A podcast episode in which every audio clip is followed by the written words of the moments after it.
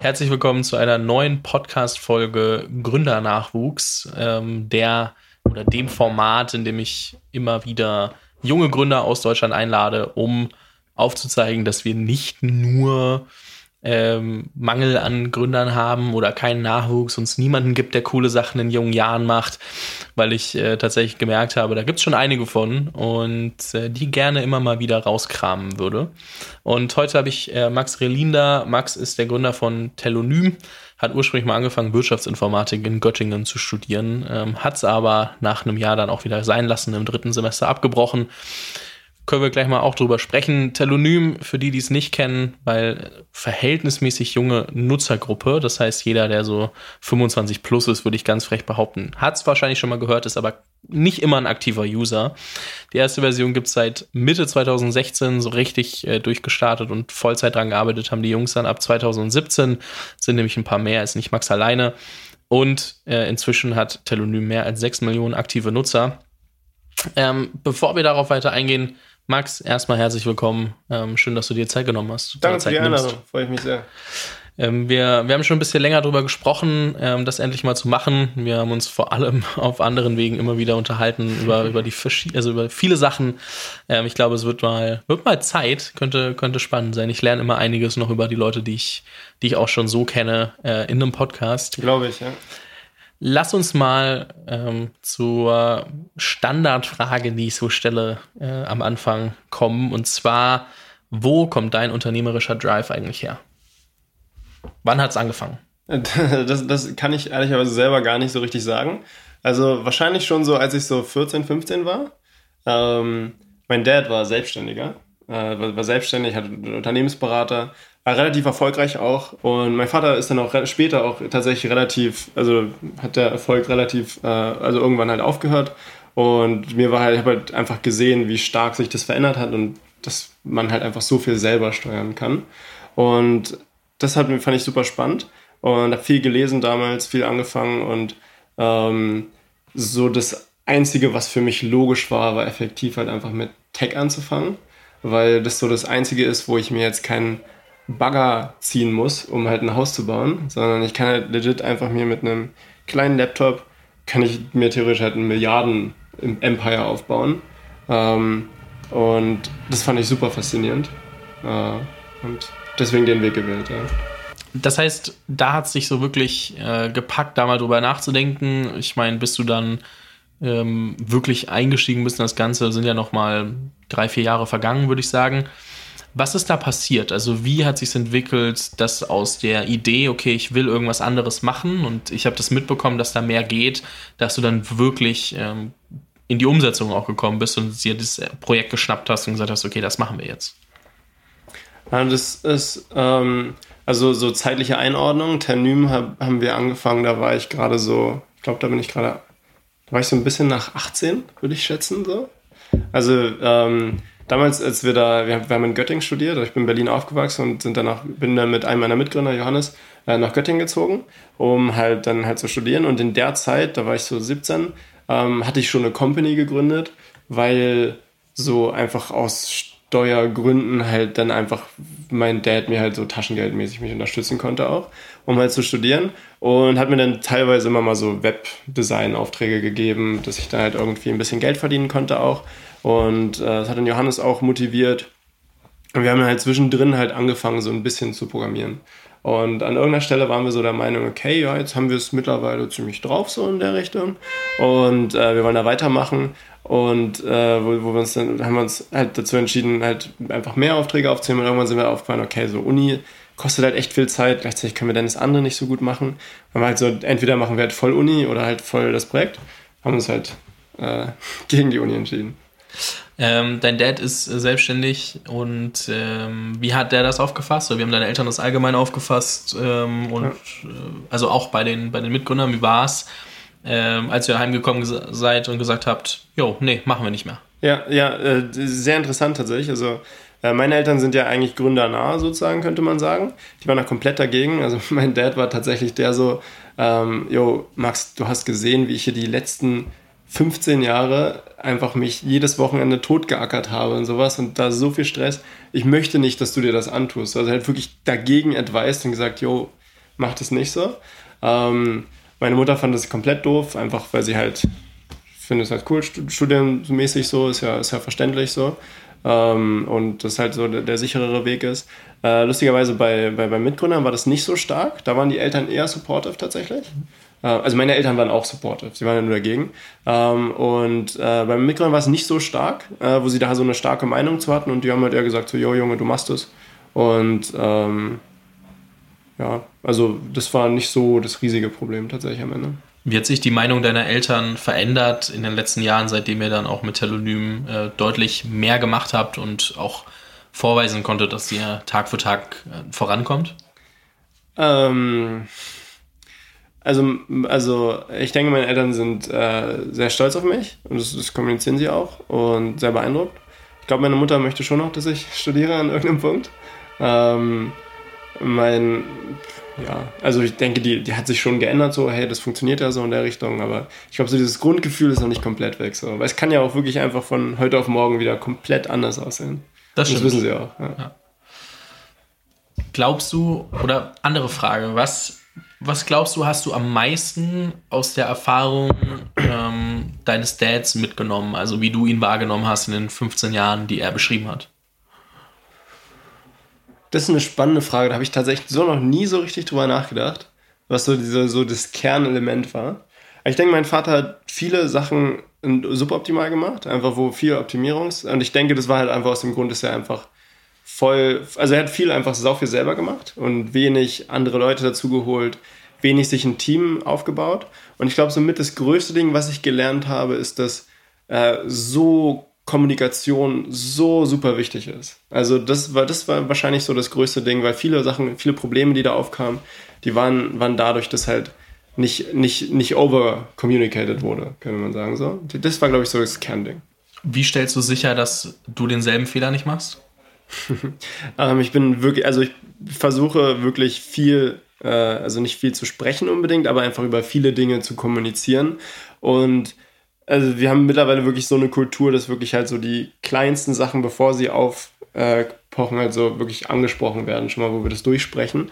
Und ähm, das wirkt am Anfang immer so ein bisschen unintuitiv, weil es einfach auch viel Zeit kostet, teilweise, wo es nicht notwendig ist. Auf der anderen Seite hast du dann ein viel stärkeres Vertrauen, ähm, weil du einfach das Gefühl hast, viel mehr zu kommunizieren und äh, viel mehr auch kommunizieren zu können, wenn du, wenn du, wenn du, wenn du, wenn du möchtest, so in der Richtung. Und ähm, von daher, wir haben es halt effektiv wirklich einfach richtig stark in unserer Kultur. Und mhm. bevor wir irgendwie was, was wir nicht cool finden, wird einfach wirklich kommuniziert, wenn wir der Meinung sind. Und das hat sich echt reduziert einfach durch dieses Grundvertrauen. Mhm. Die Häufigkeit davon. Wie geht ihr mit äh, Diskussionen oder vielleicht auch kleinen Streitigkeiten um, die sich daraus auch ergeben können? Weil ich glaube, wenn man Dinge anspricht, die einem nicht gefallen, dann ist man meistens auch nicht einer Meinung oder ja. oftmals nicht. Wie geht ihr damit um? Ähm, wir haben ja mittlerweile echt, ein, wir hatten viel, viel äh, Stress auch zwischen uns. Ähm, einfach, wo wir auch richtig so, wo, wo wir wirklich, äh, wirklich auch so, wo es einfach wirklich nicht mehr ging, so, wo wir richtig unzufrieden waren, wo wir aber drüber hinweg sind und seitdem haben wir sowas gar nicht mehr so stark. Klar, wir haben immer zwischendrin Meinungsunterschiedungen, äh, Meinungsunterscheidungen, ähm, aber effektiv ist es wirklich Kommunikation. Also ich glaube, wir haben einfach im Gründerteam vor allem so dieses Vertrauen aufgebaut, dass wir über alles sprechen können und dass egal was angesprochen wird, wir uns nicht gegenseitig auslachen dafür. Weißt du, selbst wenn es halt so das banalste Ding, Ding ist so, was man selber als banal ansieht, ähm, dass da einfach das Vertrauen ist, dass es trotzdem angesprochen werden kann und wir es ernst nehmen und darüber sprechen. Ähm, gleichzeitig aber auch diesen Prozess drin haben, dass wir halt nicht zu viel Zeit damit verschwenden. Mhm. Und ich glaube, um das noch ein bisschen besser zu verstehen, wäre es mal ganz spannend, wie ist euer Gründerteam zusammengesetzt? Also wie viele Leute seid ihr ähm, und welche Rollenverteilung habt ihr? Also wer macht was? Wie, wie ergänzt sich das? Wie überschneidet sich das gegebenenfalls? Ähm, nimm uns da mal kurz mit. Ähm, wir sind sehr Technical vom Gründerteam.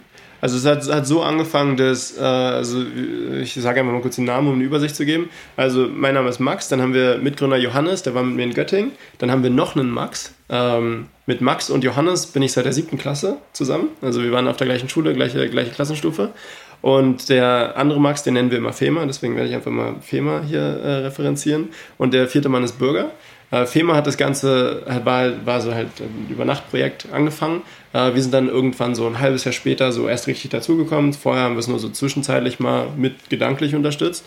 Und äh, also Johannes und ich sind dazugekommen. Und Bürger war ähm, noch ein bisschen später, der dazu kam.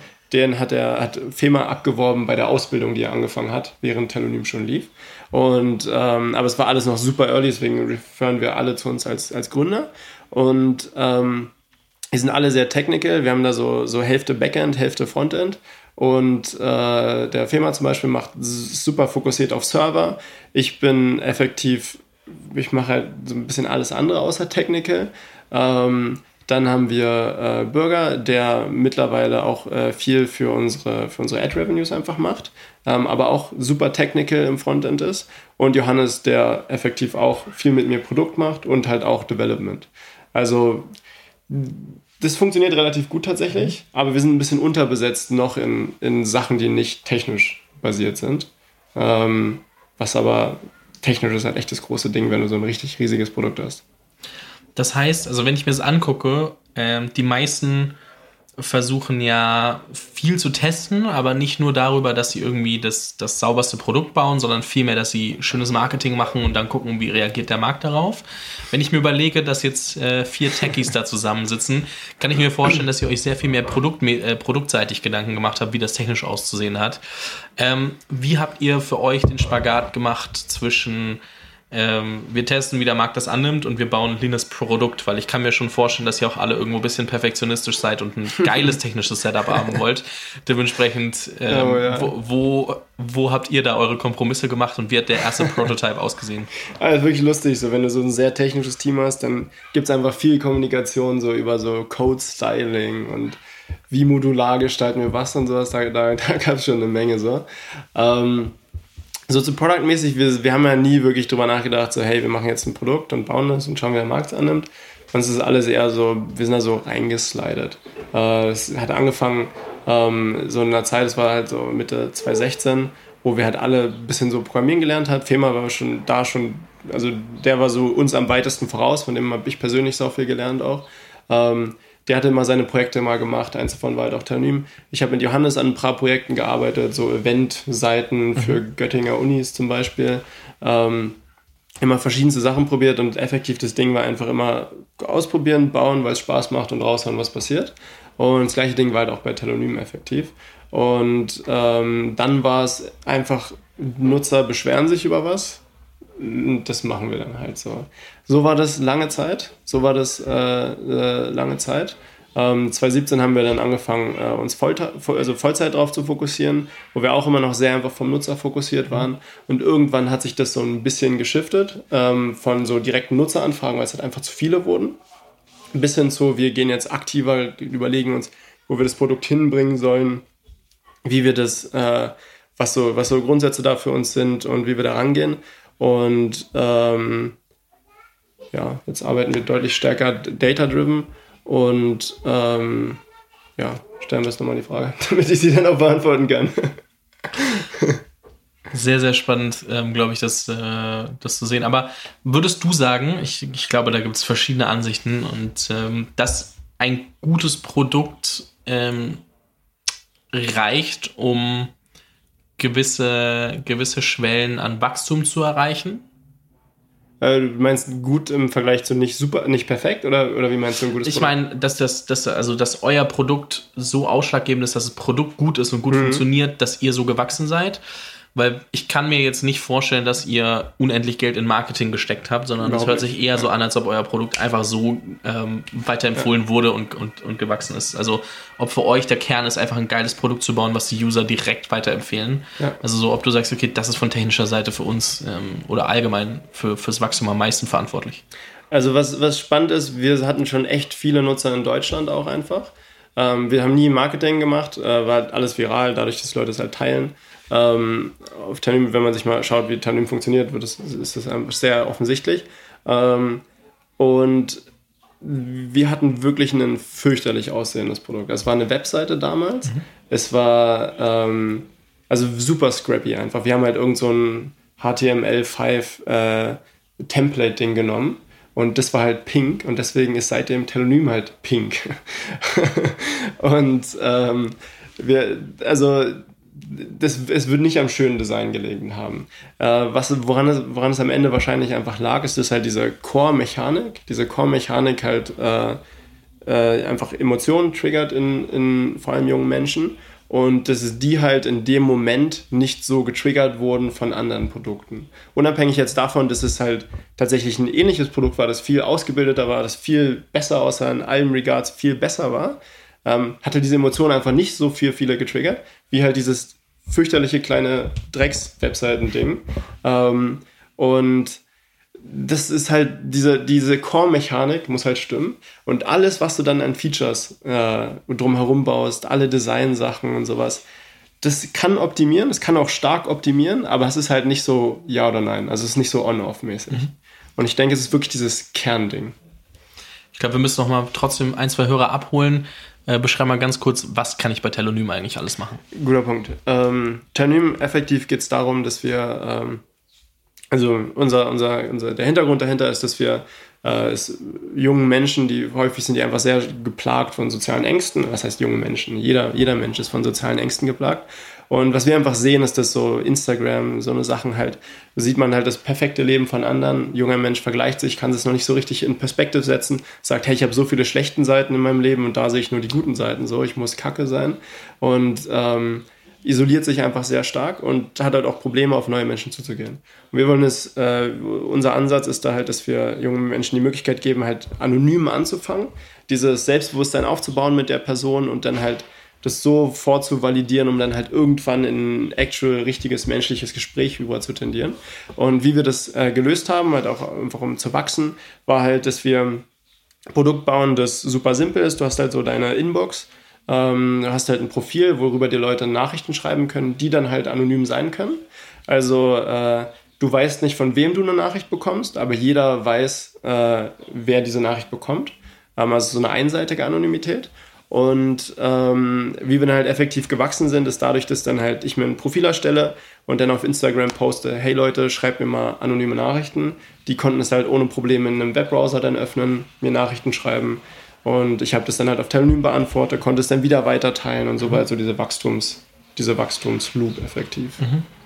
Das heißt, äh, es hat nicht allzu lange gedauert, bis Leute automatisch anderen Leuten gesagt haben, hey, nutzt das auch mal, weil, sagen wir ja. so, ohne andere Leute, die mir Fragen stellen, nutzt mir Telonym nichts. Und dementsprechend muss ich andere dazu motivieren, das Produkt auch zu nutzen, die ja. es dann wahrscheinlich für sich auch irgendwie äh, adaptieren. Also sehr, sehr spannend. Ich habe gerade das Buch Hooked gelesen und äh, dementsprechend mich gerade sehr viel selbst mit dem Thema äh, beschäftigt. Nee, de definitiv. Also wir haben auch wirklich nie Marketing gemacht. Also ich weiß auch nicht genau, wie es angefangen hat. Wir sagen immer, und ich glaube, so war es am Ende auch, ähm, dass wir es mal privat Twitter geteilt hatten. Der Einzige, der so eine Twitter-Community hatte, war halt Fema, aber es waren halt nicht so 1000 Follower, sondern halt 100 Kollegen so.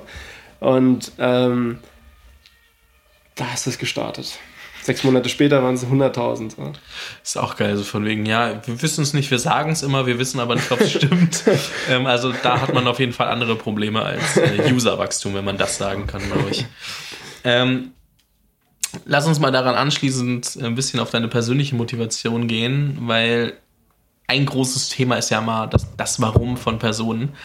Ähm, was reizt dich daran, Telonym zu machen? Also Warum stehst du jeden Morgen auf und sagst, ich will dieses Produkt äh, weitermachen, verbessern? Ähm, was ist deine persönliche Motivation dahinter? Ja, ähm, also macht mir persönlich einfach wirklich Spaß. Ich finde es sehr, also für einen Entwickler, ich würde mich wahrscheinlich primär als Entwickler bezeichnen.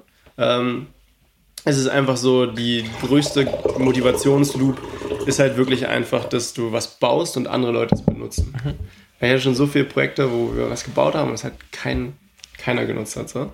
Und das finde das ist einfach super spannend, halt zu sehen, wie die, die, über, die Gedanken, die du dir machst, die Überlegungen, die du hast, wie die am Ende wirklich umgesetzt werden. Das macht wirklich sehr viel Spaß. Ähm, dann sehe ich halt einfach, dass äh, wir mit Ternium halt eine riesige Chance haben. Ähm, und äh, es schade wäre, wenn wir sie nicht, wenn wir sie nicht ordentlich nutzen.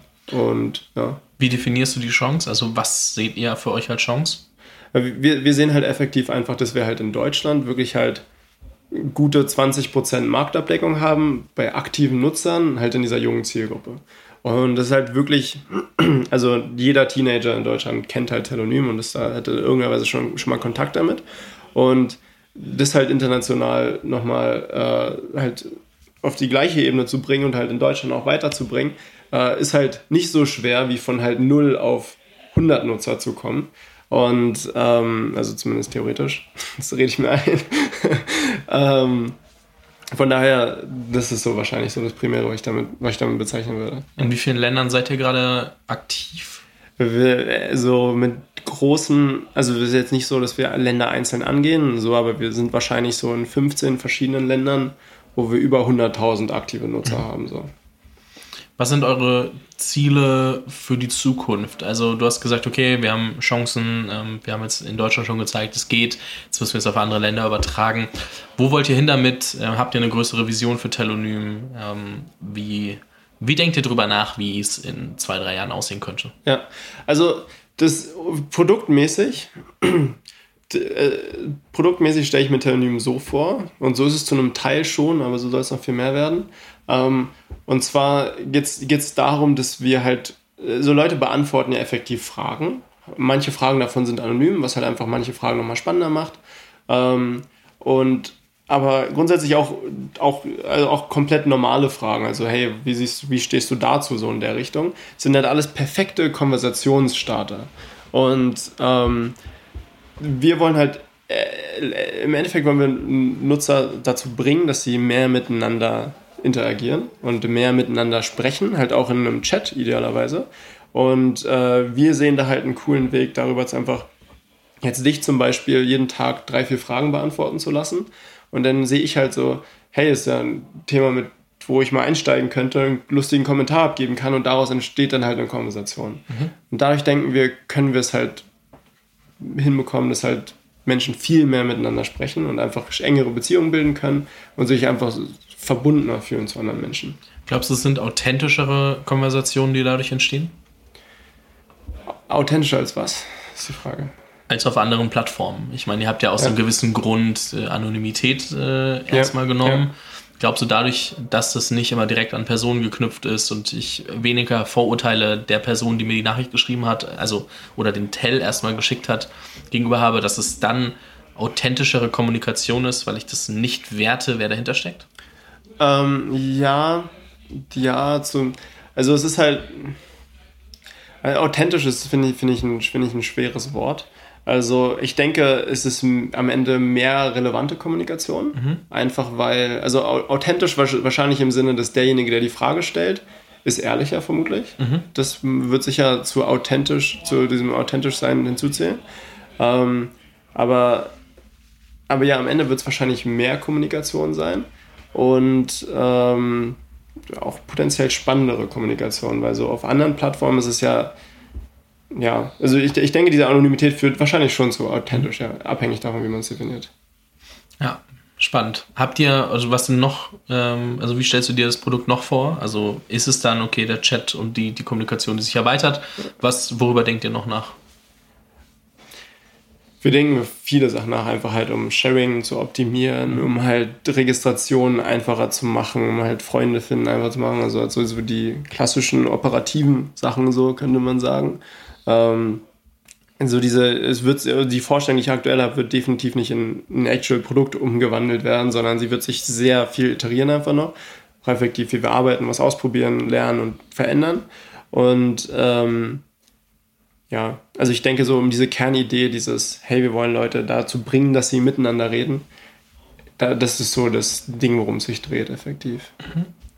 Eine Frage, die sich, glaube ich, aus vielen Nutzern und junger Zielgruppe immer ergibt, ist ähm, die Frage nach dem Geschäftsmodell. Also womit verdient ihr Geld bei einer jungen Zielgruppe, die ja meistens nicht selbst einfach eine Kreditkarte hinterlegen kann und gleichzeitig, gleichzeitig trotzdem sehr viel Reichweite. Wie macht ihr das bisher?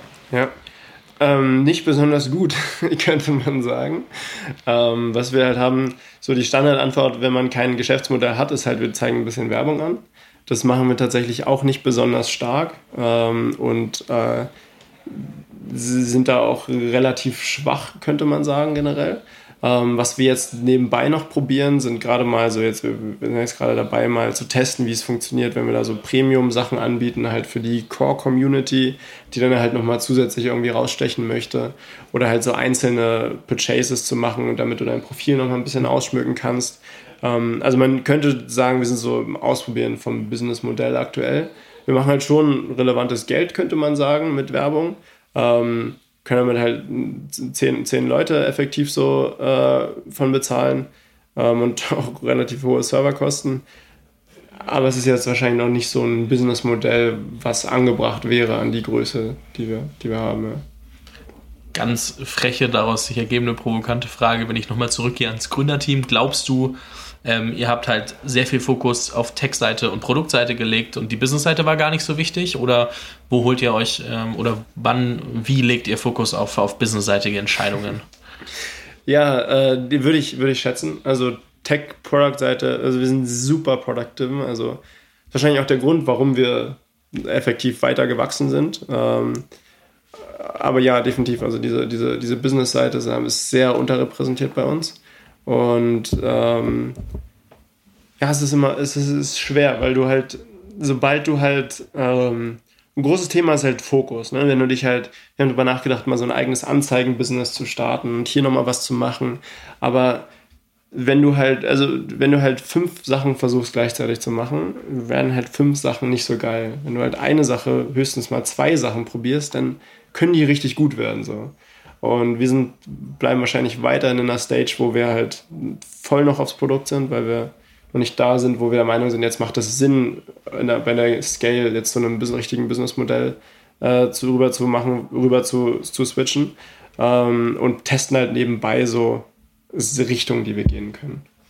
Du hast ja anfangs gesagt, du machst so ein bisschen den Spagat und quasi alles andere, was nicht Tech ist, auch noch so ein bisschen. Ähm, wie wie gehst du davor? Also mit wem sprichst du? Äh, wo holst du dir deinen Input äh, von anderen? Also wo holst du deinen Input ähm, businessseitig ab und äh, wie, wie findet das in deinem Alltag Platz? Also wie viel Zeit verbringst du damit? Meinst du jetzt mit so, was würdest du bezeichnen als Business-Sachen? Business, Operatives, also alles, wo du sagst vorher, du hast vorhin definiert als alles andere als Tech, so alles, was da drum noch gibt. Ähm, wie viel, wie viel ja. Zeit konsumiert das bei dir? Ehrlicherweise nicht so viel. Mhm. Also, ähm, also die Sachen, die notwendig sind, so von so einer Staatsperspektive mit so Finance-Stuff, habe ich relativ weit ausgelagert, damit habe ich wenig zu tun.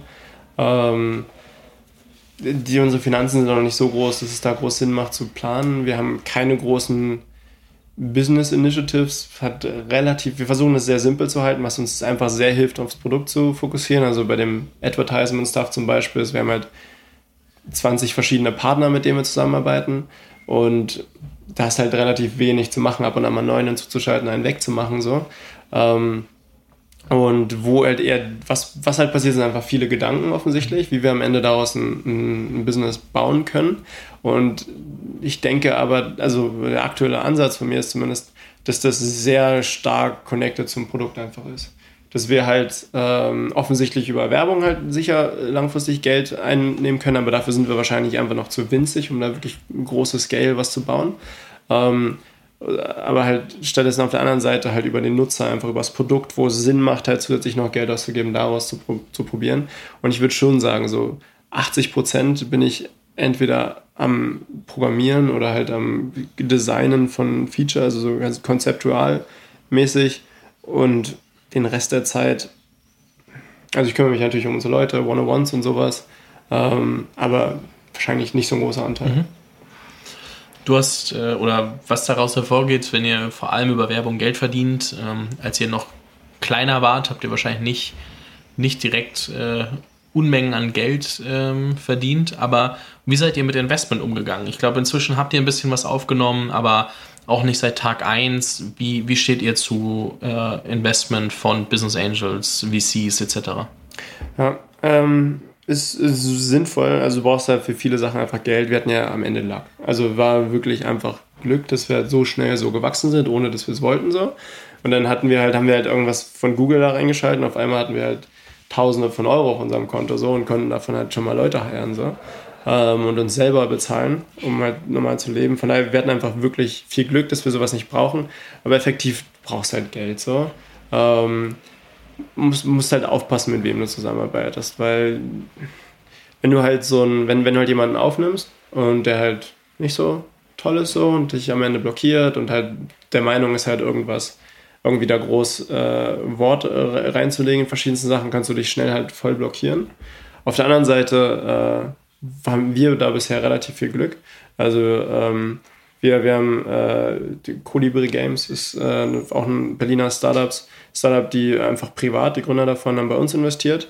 Ähm, den haben wir so viel gelernt. Das sind wirklich, also wirklich super beeindruckende Menschen und ähm, macht einfach Spaß mit denen. Ich freue mich, die wieder zu sehen, so wenn ich denen mal ein Update gebe und was, was von denen zu hören.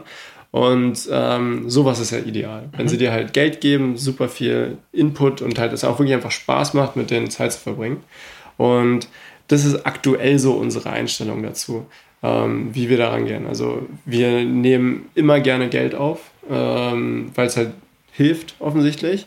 Ähm, wir sind jetzt nicht aktiv auf Fundraising-Suche, aber wenn wir einfach das Gefühl haben, hey, mit dem möchte ich nächsten zehn Jahre ab und an mal in Kontakt stehen, der, der glaubt an mich, ans Produkt, ans Team, ähm, sind wir da dabei. Finde ich super, sollte, sollte jeder machen. Ich denke, es ist super valuable. Ähm, auf der anderen Seite ist es halt schwer, wenn man nicht dieses Gefühl hat und in so einer Situation ist, wo man Geld aufnehmen muss. Das heißt, ein guter Investor macht für dich einfach auch die, die zwischenmenschliche Beziehung aus und den Wert, den er abgesehen vom Geld noch liefern kann fürs Unternehmen. Ja, das ist, das ist immer so das Problem, dieser, dieser Wert abseits von dem, weil am Ende, wenn du halt dreimal eine Stunde mit dem geredet hast, dann hast du nicht mal so konstant dieses Gefühl. Also jede Beziehung, jede Investoren-Gründerbeziehung, wo wo kein Geld geflossen ist, die jede, die ich kenne, ist bisher gescheitert. Oder wo ich, ich würde sagen, hey, die ist noch nicht an einem Punkt, wo sie scheitert. Also je, alles, was ich damit bisher mitbekommen habe, funktioniert einfach nicht. Und weil, weil irgendwie am Anfang sind die halt, boah, der ist voll intelligent, voll beeindruckend, das geschafft, so in der Richtung. Dann äh, holen die den rein, geben dem Prozente. Ähm, dann ein Jahr später haben sie halt einfach das Gefühl, hey, da kommt nichts mehr so irgendwie, weil es ist ja auch nur ein Mensch, der weiß ja auch nicht alles so.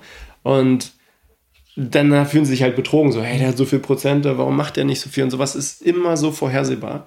Und am Ende, wenn du halt sagst, okay, hey, der gibt halt mal 100.000 rein oder sowas, dann ist es halt nochmal was anderes, weil der hatte sich das halt legit gekauft. Diese 100.000 Euro haben dir sehr weitergeholfen und nicht nur sein Advice. Also wahrscheinlich würde ich nicht einfach jemanden aufnehmen, ohne dass er Geld gibt und mhm. du das Investment in irgendeiner Weise sinnvoll nutzen kannst. Ja, nee, ich meinte auch gar nicht ohne Geld, sondern eher so, dass es ein Zusammenspiel aus beidem sein sollte. Ja.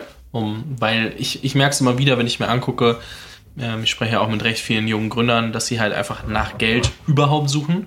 Ja. Weil natürlich Netzwerk nicht da ist, um sich wirklich aussuchen zu können. Manchmal nicht der Track Record, um sich einfach aussuchen zu können, was will ich eigentlich haben. Und ähm, oder wen will ich haben, wie viel will ich haben. So, das kannst du sich ja, dir ja nicht immer aussuchen.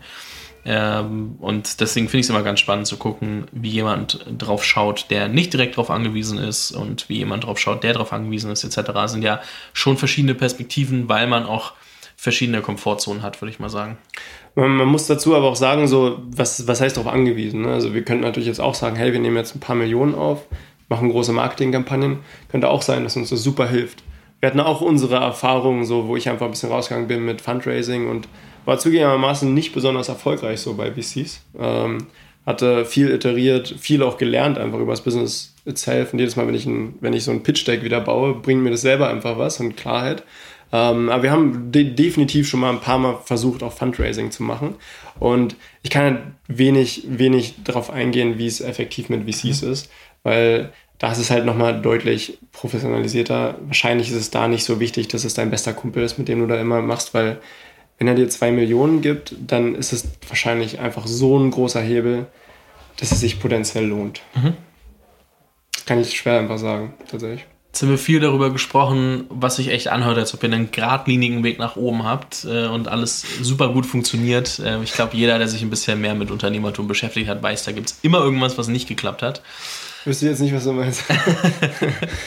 was sind denn so, wenn du drüber nachdenkst, was sind so Stolpersteine, wo du gesagt hast, also wo es echt äh, hart war? Oder was waren so die Dinge, die, die schon immer mal wieder richtig wehgetan haben, wo du sagst, ja, fuck, ey, das war nicht so geil? Ja, also größtes Ding ist Bad Advice. Ähm, Bad Advice ist wirklich ein super großes Ding. Also, was, was ich als primäres Problem hatte, wirklich, war einfach, dass ich äh, nicht, nicht overly confident äh, bin, so. Also nicht so übertrieben selbstbewusst einfach in den Entscheidungen, denen ich äh, getroffen habe. Ähm, Gerade so, als wir super jung waren. So. Und äh, so, hey, nehme ich jetzt Geld auf? Wie mache ich das? Was mache ich jetzt da? Und dann kommen halt von außen Leute einfach mit einem Track Record und halt auch legit, die haben wirklich auch sinnvolle, große Sachen schon gebaut und geben dir dann Input. Und du dann so, jo, mach ich sofort, Digga. Hinterfragst du vielleicht so ein bisschen, hast vielleicht nicht so das optimale Gefühl, aber am Ende so, der wird schon ein bisschen so in der Richtung. Auf der anderen Seite, der hat halt nicht annähernd so viel Einblick in dein Business wie du selbst und ähm, hat halt wahrscheinlich auch komplett andere Ausgangssituation gehabt und das ist halt sehr schwer. Selbst die Leute, die geben ja nicht bewusst Bad Advice, sondern es ist ja einfach potenziell schlechter Advice, ohne dass sie es wissen, obwohl sie die besten Intentions haben. Und ähm, das ist wahrscheinlich so der, einer der größten Stolpersteine, da nicht so auf sein Bauchgefühl zu hören ausreichend. Wenn man wirklich vor einer großen Entscheidung ist oder im Sinne einer großen Entscheidung, wo man auch wirklich drüber nachdenkt, viel Zeit zu investieren in was, wenn man da nicht ein gutes Gefühl bei hat, dass man es dann nicht macht oder wenn man das Gefühl hat, es nicht zu verstehen. Dass man es dann nicht macht, nur weil es halt irgendeiner gesagt hat, der halt super erfolgreich war, so in der History. Ähm, das war definitiv ein Stolperstein. Dann ansonsten ähm, Sachen nicht komplett zu durchdenken, ist ein großes Ding. Also wir hatten zum Beispiel ein so ein Feature. Ähm, also so bei Apps zum Beispiel also so der, der Apple Store, Apple sind ziemliche, also sind, die sind ziemlich streng einfach. Also denen ist einfach wichtig, dass gerade wenn deine App so, also einfach reichbar, sichtbar ist so im App Store, dass, dass, du, dass das alles so passt. Und so manche Sachen haben wir einfach nicht komplett durchdacht.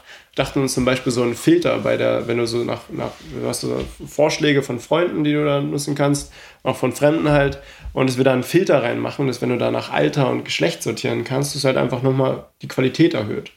Ähm, was im Nachhinein natürlich voll offensichtlich ist, ähm, ist halt, dass dann halt ein 40-Jähriger, der halt auf 13-Jährige steht, halt, dass das halt voll dadurch promoted wird.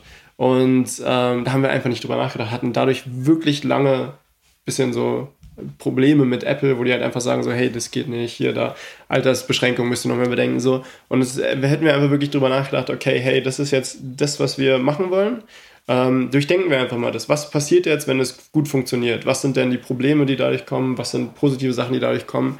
Und einfach mal das Gedankenexperiment durchzugehen und sich diese halbe Stunde zu nehmen, bevor man halt ein halbes Jahr Probleme dadurch bekommt. So. Das ist wahrscheinlich was, was, äh, was, ich auch, was ich auch gelernt habe.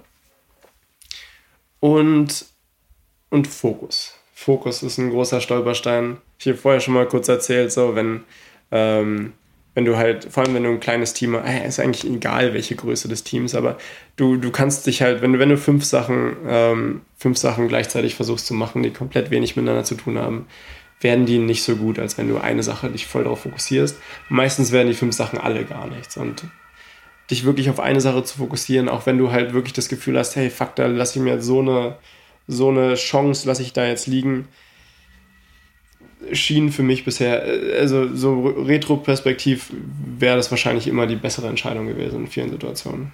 Auch wenn man sich sozusagen für die falsche Option entschieden hat. Ja, ich merke es immer wieder. Ähm, ist ganz lustig. Wenn mir ein paar neue Sachen einfallen und äh, wir, wir sprechen mal wieder, kommt es immer so, glaubst du wirklich, dass das gut ist, das noch parallel zu machen? Guck mal, du hast das schon, du hast den Podcast, du hast das Young Entrepreneurs Program und ähm, so, guck mal, das noch oder das noch, bist ja. du dir sicher? Ähm, ich finde das ganz gut, weil man selbst verliert sich ja schnell in diesem Drang, neue Sachen auszuprobieren, weil so neue Sachen zu lernen, neue Sachen zu, zu machen, ist ja schon immer cool. Aber irgendwann stößt du natürlich erstens ans Limit, was Zeit betrifft, an diesen Mindshare, den du hast, dass du verschiedene Sachen gleichzeitig durchdenken musst und parallel handeln musst. Und aber auch an den Punkt, dass halt viele Sachen ähm, nur weil sie jetzt am Anfang cool sind, äh, trotzdem irgendwann so ein bisschen diesen Anfangsmotivationsschub verlieren und du dann halt echt gucken musst, wie du das alles äh, zusammenbringst. Definitiv. Und äh, dementsprechend, das ist was, das äh, da werde ich regelmäßig von dir so gechallenged, dass das, dass das auch passt und ich da nicht irgendwie vorschnell irgendwo reinrutsche. Das ist ganz, ist ganz spannend, weil viele sagen ja immer, ja, Fokus ist wichtig und dann merkst du so, eigentlich machen die super viel und die vergessen dann ja, im Alltag, dass ja. Fokus wirklich wichtig ist. Bei dir merkt man, dass du halt auch echt andere nach dem, nach dem Maßstab-Challenge so, ey, glaubst du wirklich, dass du deinen Fokus gerade aufteilen solltest? Auch wenn du glaubst, dass du es kannst. Äh, egal, also es ist wirklich, wenn du dir überlegst, hey, da investiere ich wahrscheinlich 10 Stunden dran, höchstwahrscheinlich dauert es Minimum 20 so. Und ja, es ist, ist schwer einfach. Also, ja. Den Punkt sehe ich auf jeden Fall. Jetzt hast du gesagt, Bad Advice ist, ähm, ist was, was euch sehr, sehr viel Zeit und Nerven gekostet hat und ein großer Stolperstein war. Wenn ich, wenn wir das mal umdrehen, was war richtig guter Advice, wo du sagst, okay, der hat mir, also die Erfahrung anderer Leute hat mir wirklich weitergeholfen. Ähm, das äh, nehme ich mir auch immer wieder zu Herzen und, und ähm, das hat mich geprägt. Ich würde es wahrscheinlich nicht komplett auf, auf einen speziellen Advice zurücklegen, ähm, sondern eher so dadurch, dass ich äh, viel Zeit mit, mit, mit den Personen jeweils verbracht habe, einfach so wirklich auch privat und ähm, einfach mit denen viel auch gesprochen haben, dass äh, sie mich halt auch einfach viel gechallenged haben bei Sachen, wo ich offensichtlich auch falsch lag. Ähm, also dass diese Denkweise übertragen hat so, so also, und ähm, also das halt so dieses dieses Hinterfragen von verschiedensten Dingen einfach so. Also so wirklich so dieses logische Reasoning und Sachen zu hinterfragen hey macht das überhaupt Sinn? Also ist jetzt schwer ein Beispiel ein unkritisches Beispiel zu finden dafür aber wirklich einfach so, hey, ähm, basierend auf der Erfahrung, die dieser, diese, diese Person hat oder basierend auf den Sachen, die in der Vergangenheit passiert sind, erwartest du, dass, dass es sich wirklich so verändert, so in der Richtung? Hey, erwartest du wirklich, dass so und so viele Nutzer auf einmal so sich verhalten und dann wirklich dieses, ähm, dieses sehr, vielleicht, äh, man könnte das so einfach so sehr trockenes Denken und Sachen einfach so. Also es gibt ja häufig dieses so, yo, das wird so toll, Junge, da machen wir so viel. Ah, tut mir leid. Äh, wir machen da so viel, äh, wir machen da so viel, äh, das wird so riesig, das werden so wachsen, so viel, so viel passiert da einfach und am Ende ähm, ist man dann voll enttäuscht, weil es halt nur ein Zehntel davon passiert ist. Und ähm, wenn man sich wirklich halt drüber nachdenkt, so, okay, was erwarten wir da? Ähm, und wirklich mal die Cases durchgeht, weil vielleicht funktioniert es ja gut, aber dass man halt sehr, sehr trocken rangeht an Dinge und sich nicht so over, nicht so übertrieben enthusiastisch an, an neue Dinge wagt. So. Das heißt nicht immer dem Businessplan, den man irgendwo vorlegen würde, ja. vertrauen, sondern auch überlegen, okay, das ist der Best Case, was wäre so Medium wahrscheinlich ja. und was ist Worst Case. Also wirklich sich zu zeigen, okay, es kann so laufen, aber es kann halt auch komplett anders laufen. Ja, ja. man muss sich wirklich auch eingestehen, was man nicht weiß. Also wenn du halt zum Beispiel bei uns als Beispiel, äh, wir haben jetzt gerade angefangen, Sachen in, für Nutzer zu ver verkaufen, äh, so, so kleine Profilerweiterungen und ähm, du weißt halt einfach nicht, ob Telonym halt ausreichend relevant für sie ist, wie, wie, viel, wie, wie viel es ausreichend relevant ist, um Geld auszugeben. Und das ist halt einfach so, einen, so eine Variable, die einfach so schwer zu definieren ist und die halt deine kompletten Planungen komplett über einen über einen, über einen Haufen wirft, äh, wirft. Und dann macht es wahrscheinlich auch Sinn, einfach es mal auszuprobieren in der schnellsten Möglichkeit, wie du es am schnellsten herausfinden kannst, um es einfach zu validieren. Ähm, ja, so diese Awareness auch für das, was man, was man nicht weiß, ist wichtig. Wie validiert ihr für euch? Also wenn man jetzt so ein Feature nimmt oder so ein, so ein äh, also diese In-App-Purchases zum Beispiel, habt ihr das dann an eine kleine Usergruppe ausgerollt? Habt ihr es dann alle ausgerollt? Wie, wie macht ihr das? Ja, genau. Ähm, wir sind, wir sind da sehr scrappy. Also äh, wir, ein gutes Beispiel war mal ein Feature, das wir hatten, das war so ein, äh, so ein Vorschläge-Feed, könnte man sagen. Und ähm, unsere These ist halt, okay, wenn Sachen funktionieren nicht, weil sie perfekt funktionieren, sondern Sachen funktionieren, weil die Grund, dieses, dieses elementare Konzept einfach Klick macht. So. Mhm. Und ähm, wo wir uns dann halt, also äh, effektiv so ein, so ein Vorschlag-Feed ist ja einfach komplexe Logiken, hey, da schlagen wir den vor, das machen wir so und so. Was wir halt gemacht haben, ist halt einfach manuell halt ein Vorschlag-Feed. Also wir haben halt wirklich alle paar Stunden hingesetzt, ein paar, ein paar Nachrichten rausgesucht, die wir halt einfach allen in Deutschland anzeigen, so in der Richtung, um halt einfach zu gucken, ob es Leute interessant finden, ähm, um halt wirklich einfach so die Basics davon zu sehen. Und äh, grundsätzlich versuchen wir halt wirklich die, die scrappigste Version von einem Feature zu bauen, sie rauszu, also an, an Nutzer auszuspielen, meistens dann halt wirklich nur in einem Markt. Also jetzt zum Beispiel äh, wenn wir was im deutschen Markt wissen wollen, weil wir da einfach am besten verstehen, wie die Leute reden und sowas, versuchen wir es wahrscheinlich erstmal in Österreich, weil es einfach ein kleinerer Markt für uns ist. Wenn er jetzt komplett wegklappt, ist halt doof, aber auch nicht so tragisch. Deswegen machen wir häufig so 50-50 dann zum Beispiel in Österreich und gucken uns dann halt diese, die Leute, sprechen auch einfach wirklich User-Interview-mäßig regelmäßig mit denen, ähm, gucken, wie sich die Zahlen verändern, gucken, was die sagen und ähm, validieren dann halt auf der Basis Thesen, die wir haben. Okay, das heißt, ihr habt für euch, du hast ja anfangs gesagt, einen sehr datengetriebenen Approach entwickelt, zu sagen, okay, dass Dinge funktionieren, Dinge funktionieren nicht. Genau, ja, effektiv. Das heißt, das ist für euch die Grundlage, um das Produkt weiterzuentwickeln und äh, wahrscheinlich für jede, also für viele andere Tech-Products auch wirklich, wirklich relevant, das zu etablieren. Ja, also definitiv wichtig. Ähm, wenn man, sobald man das macht, fällt einem auf, dass es auch voll gar nicht einfach ist so, weil kann, wenn du, wenn du so siehst, hey, das funktioniert nicht, dann kann es auch an 20 anderen Dingen liegen so. Ähm, es ist wirklich schwer. Am Ende ist viel auch echt Intuition. Mhm. Deswegen sind diese einzelnen Nutzergespräche so wichtig, um diese Intuition aufzubauen, denke ich. Ist ganz spannend, äh, darauf zurückzukommen. Wenn man sich mal anguckt, äh, was Y Combinator zum Beispiel ist ja der größte oder der erfolgreichste Startup äh, Accelerator, den es da draußen so gibt. Ja die versuchen dir ja eigentlich eine einzige Sache einzutrichtern. Und zwar sprich mit deinen Usern ja, ist wirklich, ja. und sprich mit so vielen wie möglich. Da ist wirklich die Benchmark von Woche zu Woche, mit wie vielen Usern hast du gesprochen mhm. und ähm, was haben die dir gesagt. Und das Lustige ist, wenn Leute sich zu sehr in ihr eigenes Produkt verlieben, zu sehr irgendwie versuchen, das Produkt für sich selber zu bauen und immer weniger darauf äh, fokussieren, was der User sagt, also man verliert es aus dem Fokus und sich dann wieder daran zurückzuerinnern, dass man das braucht oder darauf zurückzukommen und das beizubehalten, ist halt wirklich, glaube ich, eine der Kerndinge oder eine der, also eines der, eine der Sachen, die man wirklich beibehalten muss, um Produkte für User zu bauen. Also selbst wenn du ein Teil der User sein kannst, also einer der User oder eine der Usergruppen mit abdeckst, von sich auf andere zu schließen, ist, glaube ich, das Dümmste, was man machen kann. bin ich, bin ich hundertprozentig bei dir. Also es ist wirklich so wichtig. Ähm, bei uns macht das aktuell nur das Gründerteam und äh, wir haben jetzt auch recently erst damit, also ein paar Monaten angefangen, wo wir wirklich regelmäßig so eine Sachen machen auf so einer wöchentlichen Ebene. Und äh, ich denke, es ist aber wichtig, dass effektiv jeder Bereich des, des Geschäfts, das irgendeiner Weise mit dem Kunden zu tun hat, zumindest auf einer Quarterly-Ebene mal in irgendeiner Weise wirklich Gespräche zum Kunden haben, weil sich halt das, das in jeder, in jeder Instanz merkt man ja in irgendeiner Weise, es sind, sind ja einfach Kleinigkeiten, die man nicht kontrollieren kann von oben, die es halt einfach schon merklich verändern.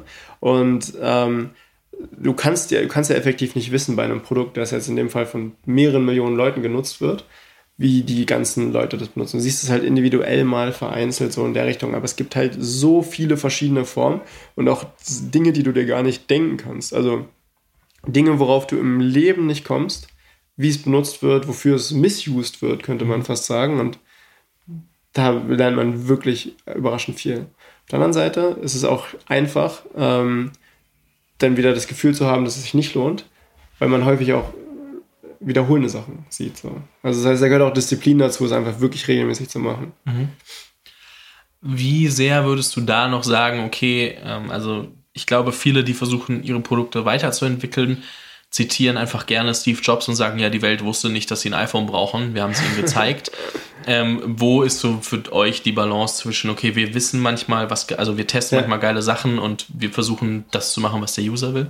Ja, ich denke, das ist ein Misskon Misskonzept so. Ähm, was, also so äh, effektiv, diese User-Interviews, da geht es nicht darum herauszufinden, was du als nächstes baust, sondern es geht darum herauszufinden, was was dein Nutzer oder dein Kunde effektiv für ein Problem hat. Und sein Le also die Fragen, die ich in so einem User-Interview stelle, haben teilweise viel natürlich mit, mit auch zu tun, aber die Hälfte des Gesprächs hat überhaupt nichts mit Ternym zu tun. Und ich frage über die verschiedensten Sachen, wie sie sich in welchen Situationen verhalten, wie die Schule ist und sowas, wie sie das Gefühl haben, welcher, also wie sie so das Gefühl haben, was Lehrer, wie, wie das, die Dynamiken da sind, so in der Richtung. Und halt wirklich einfach, die Unterschiede sind einfach, um dich in diesen Menschen reinzuversetzen. Mhm.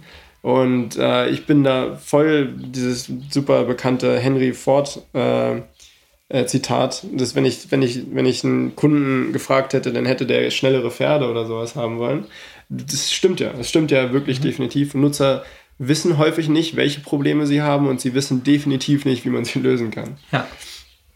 Ich glaube, es ist ganz gut, also sich das alles nochmal vor Augen zu führen, aber trotzdem zu wissen, okay, um zu verstehen, wie die Dinge, die ich bisher gemacht habe, angenommen werden, genau. hilft es natürlich, mich mit dem User zu unterhalten und auseinanderzusetzen. Definitiv und dann trotzdem selber zu überlegen, wo ich noch bessere Sachen testen kann. Also es sind ja auf Hypothesen basiert, dass ich sage, ich baue bessere Sachen als Problemlösung und muss die dann aber auch wieder ähm, anhand der Adaption und anhand der, des User-Feedbacks äh, validieren. Ich glaube, diesen Loop äh, muss man sich selbst äh, sehr stark eintrichtern, ja. bis man es halt wirklich macht, weil wenn man aus diesem Loop rauskommt, hat man, glaube ich, ein, ein Problem.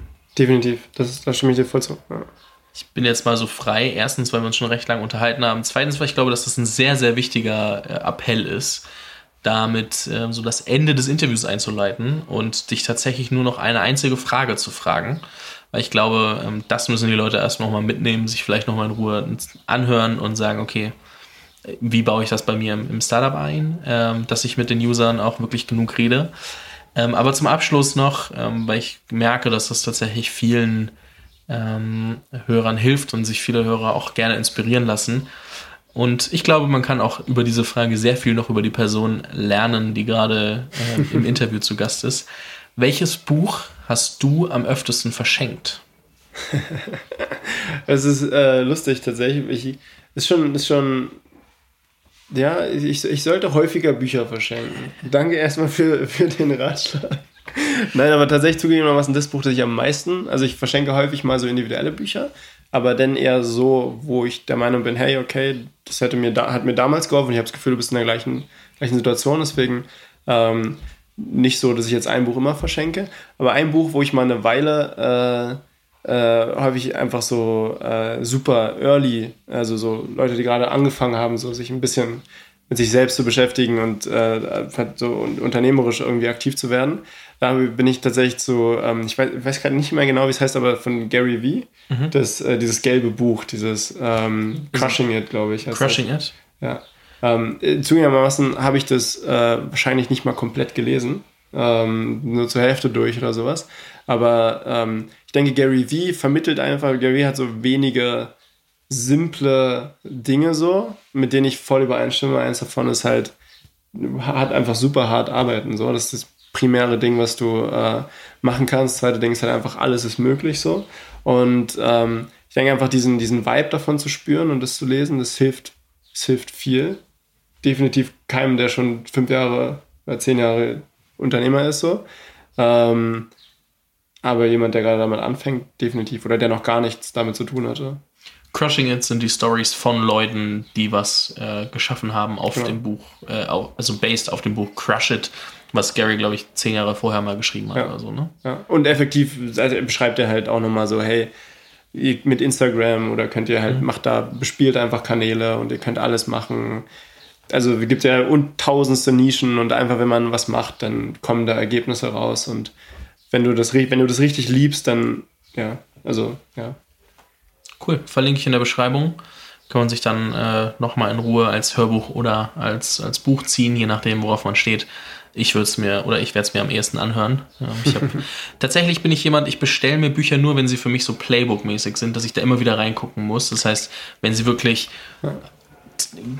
Critical Advice sind, den ich mir immer wieder vor Augen führen muss und nicht irgendwie so eine Storyline verfolgen.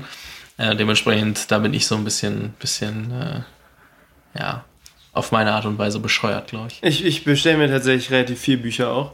Äh, ich muss zugeben, dass ich häufig die dann gar nicht lese, beziehungsweise gar nicht hinterherkomme, alle zu lesen. Ähm, aber so diese. Einfach dieses, fürs Gefühl, ne? Äh, fürs Gefühl ist äh, erstmal kann man es natürlich schön an die Wand hängen dann. Sehe ich. Ähm, anderes Ding ist tatsächlich auch, dass es halt auch nochmal so ein Reminder ist, wenn da halt so ein Ding rumliegt, hey, das wolltest du ja mal lesen. So. Statt irgendwie dann äh, YouTube oder Netflix anzumachen. Oder die Playstation. Oder die Playstation, richtig. Max, es war mir ein Fest. Ähm, ich kann mir vorstellen, dass wir uns noch irgendwann mal hören, wenn sich äh, alles weiterentwickelt hat in einem halben Jahr, in einem Jahr und, und da mal ein Update zu geben.